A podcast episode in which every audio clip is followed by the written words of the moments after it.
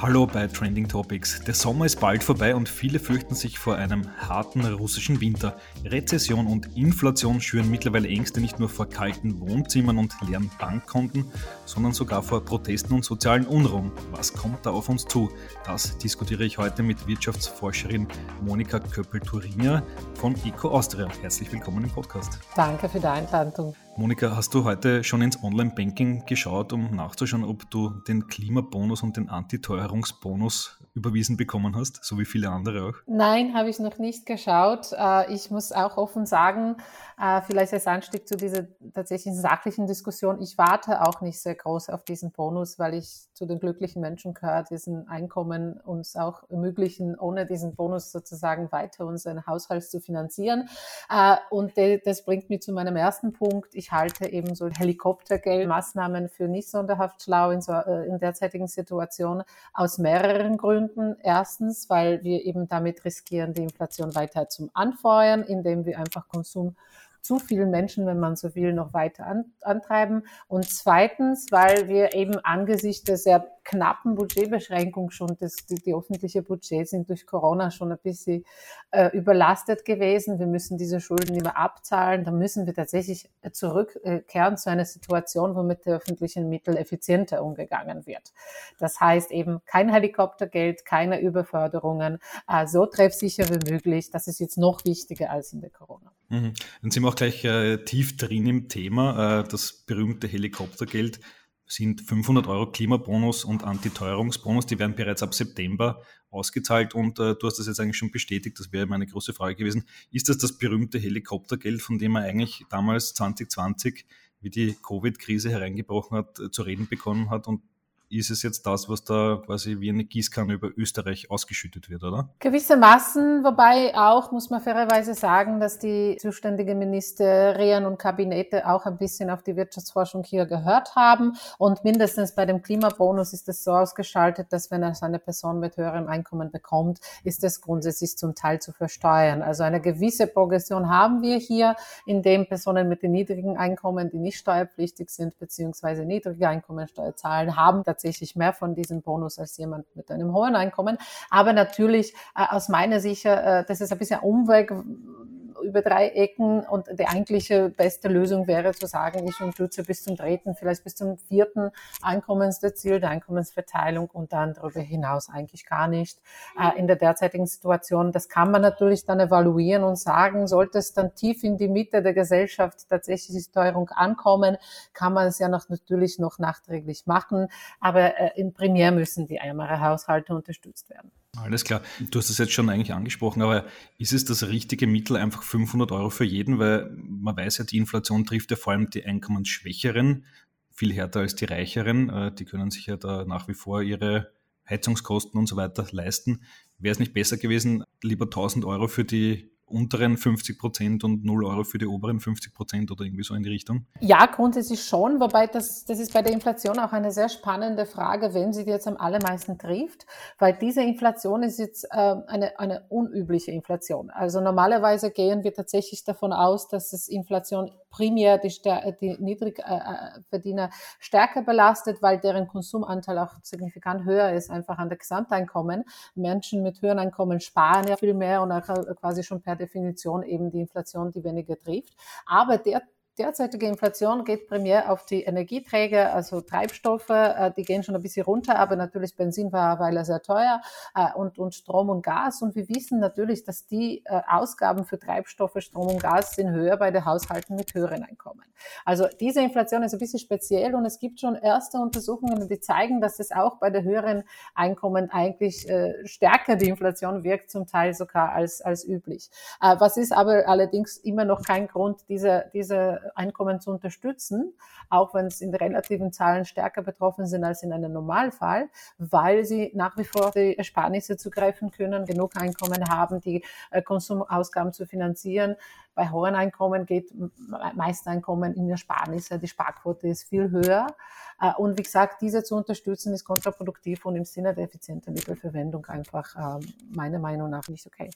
Und Monika, du hast das vorher schon gesagt, Helikoptergeld und Inflation, das hängt ja zusammen. Ähm, ist jetzt zu befürchten, dass diese vielen Milliarden, die da eigentlich ausgeschüttet werden, die Inflation in Österreich, die eh schon sehr hoch ist, noch zusätzlich antreiben werden? Theoretisch ja.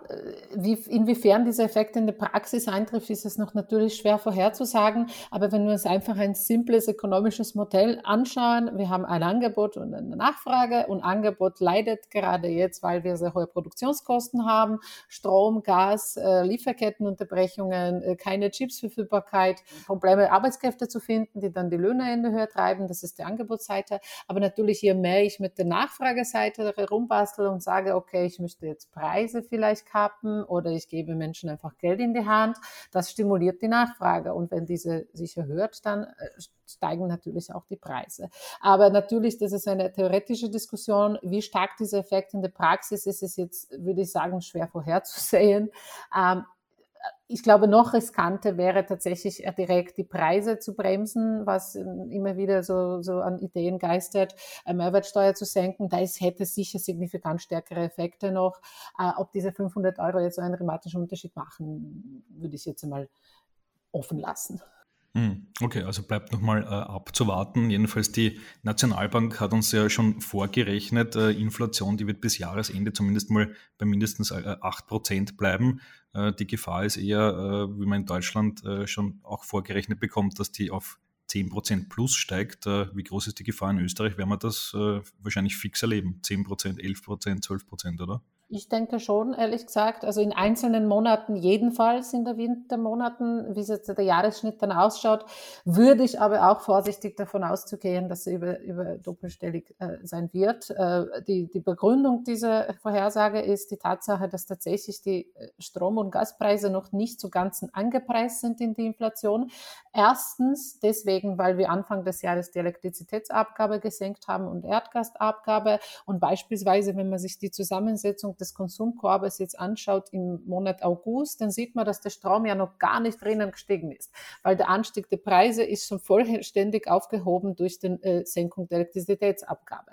Aber der Strom ist seitdem signifikant teurer geworden. Also das sind zwei, drei, vier Monaten ganz anders. Und zweitens eben, weil die Produktionsunternehmen nach wie vor auf ältere Verträge zugreifen können. Meistens dieser Verträge werden mit Ende des Jahres auslaufen. Also das, es, es, es ergibt sich sozusagen aus der klassischen Beschaffungsstrategie der Produktionsunternehmen für Strom und Gas. Die werden im großen Stil Ende des Jahres auslaufen und die werden im Jänner einfach schlagartig signifikant höhere Produktionskosten haben. Und wenn das äh, dann eintrifft, dann haben wir nicht, nicht durch direkten Effekte Energiepreise auf die Haushalte, sondern vorwiegend auch den Effekt über die Produktionskosten der Unternehmen, die dann jetzt einmal Hausnummer in Papier oder Kartonage für einen Müsli-Produzenten dann signifikant teurer verkauft wird und dann ist Müsli für die Endkonsumenten teurer. Also das, das schlägt sich dann durch die ganze Lieferkette weg. Hm, okay, also kann man eigentlich sagen, das dicke Ende kommt noch. Also die Strompreiserhöhungen, die kommen ja erst, also ich glaube am 1. September zum Beispiel, äh, werden ja zum Beispiel die die Preise an den E-Ladestationen für E-Autos erhöht und so weiter und so fort. Also das kommt ja erst auf uns zu. Völlig richtig. Also die Endkunden haben oft den Vorteil, je nachdem bei welchem Lieferanten man ist, aber dass man tatsächlich eine gewisse Preis, fixierte Preise für einen gewissen Zeitraum hat für Strom und Gas. Aber bei Produktionsunternehmen ist ein viel höheren Anteil an Strom an Spotmärkte gekauft. Das heißt, diese Märkte sind derzeit über zehnfach, 15-fach, 20-fach von dem, was es in den letzten Jahren zum Zahlen war. Und dann kommt noch dazu, dass im Winter höhere höhere Anteil an Gas in der Stromproduktion entfällt, weil es bei uns nicht äh, genug PV und Wasserkraft im Winter gibt. Und deswegen ist der Gas noch teurer im Winter und der Strom wird im Winter noch teurer sein als jetzt. Okay, also sehr, sehr ungemütliche Aussichten. Äh, Monika, du warst ja dieses Jahr schon im Podcast zu Gast, damals äh, kurz nach Beginn des Ukraine-Krieges. Und schon damals haben wir über eine drohende Rezession der Wirtschaft gesprochen. Aktuell fühlt sich so an, als hätte man jetzt noch irgendwie so einen halbwegs sorgenfreien Sommer und jetzt kommt eben der der harte russische Winter. Wie ist die Lage derzeit? Sind wir schon in einer Rezession drinnen oder schrammen wir noch dran vorbei? Ich denke, wir sind jedenfalls schon in einer Stagflation drinnen. Also die ersten Untersuchungen, die wir dazu haben, gehen tatsächlich von niedrigem Wachstum aus, von eins bis zwei Prozent real. Ähm, ich denke schon, dass wenn wir jetzt in, in September die Prognosen updaten, werden wir wahrscheinlich bei Null sein. Im Winter könnte sich das ins Minus drehen. Und das, da reden wir noch sozusagen ohne, ohne tatsächlichen Erdgasstopp. Äh, sollte ein Erdgasstopp kommen, gibt es einiges an Simulationen für Österreich und für Deutschland inzwischen. Und die gehen von einem Rezession von zwischen drei und acht Prozent aus. Also es ist eine sehr Bande, breite Bandbreite. Das Problem ist natürlich, dass die Situation so ein, einmalig ist, dass die Wirtschaftsforscher sich auch sehr schwer tun, die richtig zu modellieren. Aber wie gesagt, das ist die Größenordnung. Ähm, vergleichbar mit der Corona. Corona waren wir bei knapp sieben Prozent. Das heißt, sollte diese sieben, acht Prozent eintreffen, dann haben wir eine Rezession, wo, wenn man sich erinnert an die Corona-Zeit, eineinhalb Millionen Menschen ohne Job waren. Also es kann doch tatsächlich äh, schlimm enden. Mhm. Okay, du hast es gerade angesprochen. Was sind die Folgen von so einer Rezession? Also da schwebt auch immer irgendwie so Massenarbeitslosigkeit auch wieder im Raum. Bedeutet das, dass es wieder so riesen äh, Hilfspakete geben muss mit äh, großen ähm, Fördertöpfen? Ich glaube, 50 Milliarden sind da in der Corona-Krise ausgeschüttet worden. Kurzarbeit und Co. Also die, diese Fördertöpfe werden auch meines Wissens derzeit vorbereitet. Also ich gehe davon aus, dass es ähnliche Hilfen geben wird. Und zwar alleine wegen der entstehenden Preise, weil die sind wirklich dermaßen angestiegen für Strom und Gas, dass es viele Produktionsunternehmen einfach fürs nächste Jahr nicht nicht, nicht mehr budgetieren können.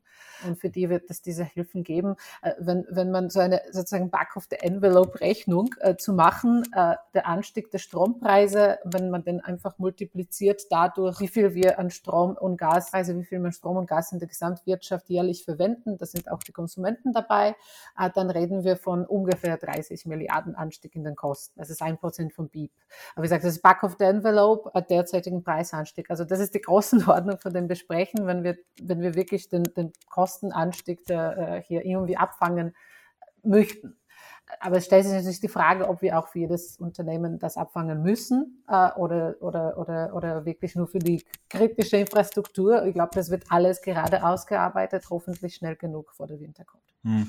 Der Handelsverband hatte heute in der Früh auch gleich ausgeschickt, dass äh, satte 14 Prozent aller Handelsbetriebe, das sind ca. 6000 Firmen sich schon überlegen, ob sie bis Jahresende die Geschäftstätigkeit einstellen. Ist das jetzt die massive Insolvenzwelle, die damals in der Corona-Krise verhindert wurde durch diese Fördertöpfe? Äh, kommt jetzt über uns herein oder, oder glaubst du, gibt es wieder diese riesen Hilfspakete, die nochmal sowas verhindern können? Ich gehe davon aus, dass es Hilfspakete geben wird, weil eben dadurch, dass das Problem wirklich auf praktisch alle Unternehmen in diesem Land zutrifft, dass es einfach anders nicht gehen wird und tatsächlich weitere Verknappung des Angebots zu verhindern. Also das Schlimmste, was passieren kann, ist, dass zusätzlich zu der Produktionskostenproblematik noch einfach die Unternehmen massenweise aufhören zu produzieren, es einfach die Preise für alle verfügbare Güter in der Wirtschaft in die, in die Höhe treibt und eine Spirale auslöst, äh, die, die es dann so sehr schwer zum, zum Stoppen sein wird.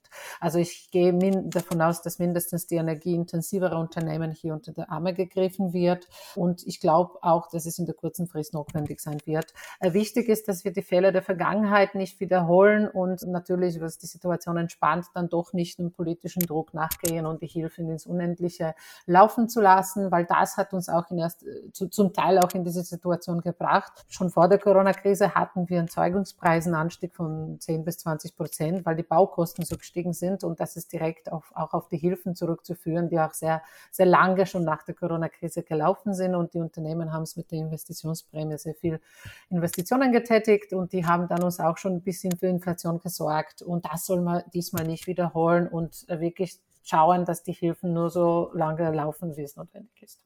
Hm. Jetzt gibt es nicht nur äh, Verlierer in der ganzen Sache, sondern auch die berühmten Krisengewinner oder man könnte sie auch Kriegsgewinner nennen. Äh, ich spreche natürlich von vor allem von Ölkonzernen. Die haben seit Kriegsbeginn das zwei- bis sogar fünffache an Gewinnen gemacht. Jetzt gibt es die große Diskussion über Gewinnsteuern, ja, nein. Die Linken sagen eher ja, die Rechten sagen eher nein. Was sind die Argumente dafür und dagegen, gegen so eine Übergewinnsteuer? Hm, also ein Argument dagegen ist prinzipiell die, die staatliche Willkür und das ist ein Argument, mit dem ich auch äh, sozusagen sehr viel anfangen kann. Ähm, ich glaube, wir müssen hier zwischen zwei Fällen trennen. Äh, einerseits sind die Ölkonzerne, ich glaube, dass sie auch äh, gewissermaßen auf diese Welle gereitet sind und haben auch die Margen erhöht, weil eigentlich sind die Ölpreise nicht in dermaßen angestiegen wie die Gas- und Strompreise. Das wurde auch untersucht, auch in Deutschland von der Wettbewerbskommission und, und weil es auch der Verdacht liegt, lag hier nahe, dass es eher diese Situation zutrifft. Andererseits haben wir natürlich massive Gewinne in der Stromproduktion, die sich aus dem Preisfindung am Elektrizitätsmarken ergeben. Und hier muss man fairerweise sagen, dass diese Gewinne vorwiegend in den Unternehmen entstehen, die auf erneuerbare Energie setzen. Denn das sind genau die, deren Kosten nicht gestiegen sind, aber Preise schon. Also die gewinnen äh, von der Krise und ein Gaskraftwerk ist nach wie vor mehr oder minder selber Gewinnsparer oder vielleicht sogar Verluste, wenn der fixe Verträge hat und der Gas ist auf einmal äh, teurer. Ähm, und das sind zwei verschiedene Fälle für mich, die, mit denen man eigentlich un unterschiedlich umgehen müsste. Weil an, der hohe Preis für, für, für, für Produzenten der erneuerbaren Energie ist ein wunderbarer Anreiz, diese weiter auszuweiten. Das, das ist Teil des Problems der letzten Jahre war, dass die Energie so billig war, Strom so billig war, dass es nicht genug investiert wurde in erneuerbare Energie, weil es sich einfach nicht gelohnt hatte. Und jetzt haben wir diesen Anreiz. Andererseits natürlich bei der Ölkonzerne kann ich ein bisschen was abgewinnen der Diskussion äh, hier mehr. Aber das zeigt auch, dass die Komplexität des Problems würde verlangen von uns, ganz detailliert Planwirtschaft zu determinieren, wem eigentlich gönnen wir es die Gewinne, wem gönnen wir die nicht. Äh, was ist mit anderen Branchen, die in der Corona, andere Branchen haben auch äh, Kriegsgewinne gemacht im Sinne von von Maskenproduzenten und, und, und, Bio und BioNTech, der alleine für drei Prozent, glaube ich, des deutschen BIPs letztes Jahr zuständig war. Und wo man sagt man dann Stopp. Also diese staatliche Wirkung ist natürlich ein massives Argument dagegen. Also ähm, ich kann etwas abgewinnen einer Diskussion, wo wir sagen, okay, ab jetzt, wenn wir mit der Umweltförderungen erneuerbare Energien fördern, dann müssen sie auch damit rechnen, dass sie vielleicht künftig was zurückzahlen müssen. So ähnlich wie das in Großbritannien gemacht worden ist mit sogenannten Verträgen für Differenzen, also Contract for Differences. Solange Preis ist niedrig, wir fördern, wenn der Preis steigt, musst du was zurückzahlen, aber das muss man natürlich ex ante in einem sozusagen rechtlichen Rahmen bestimmen. Ein Argument dafür ist natürlich die Verteilung der, äh, der, der Gelder. Wir haben haben gesagt, wir haben einen gewissen budgetären Problem jetzt schon mit höherer Verschuldung und wir müssen äh, äh, wahrscheinlich die Hilfen zur Verfügung stellen und das würde dann umverteilen von den äh, Produzenten zu den Konsumenten. Äh, wobei fairerweise muss man auch sagen, dass viele der Produzenten auch in öffentlicher Hand sind. Das heißt, die haben auch ohnehin ohne diese äh, extra Steuer auch die Möglichkeit, diese Gewinne zum Umverteilen durch Sonderdividenden, wie es bei Verbund passierte. Ähm, also äh, wie gesagt, ich finde die Argumente dafür gibt es gewissermaßen machen, aber die sind nicht auch so stark, dass es unbedingt äh, sozusagen durchführen müsste. Hm. Mein Gedanke wäre gewesen, äh, kann man die Ölriesen dazu verpflichten, Teile dieser Übergewinne direkt in erneuerbare Energien investieren zu müssen? Also dass die, ähm, weiß nicht, die Tankstellenbetreiber müssen sich verpflichten, einen Teil dieser Millionen, dieser Milliarden in Windräder, Solar und so weiter zu investieren? Würde das theoretisch gehen? Das ist natürlich eine Frage, die ich als Ökonomin schwer beantworten kann, weil ich glaube, das ist eher eine verfassungsrechtliche Frage, inwiefern solche Eingriffe machbar sind. Und ich fühle mich ehrlich gesagt nicht wirklich kompetent, diese zu beantworten.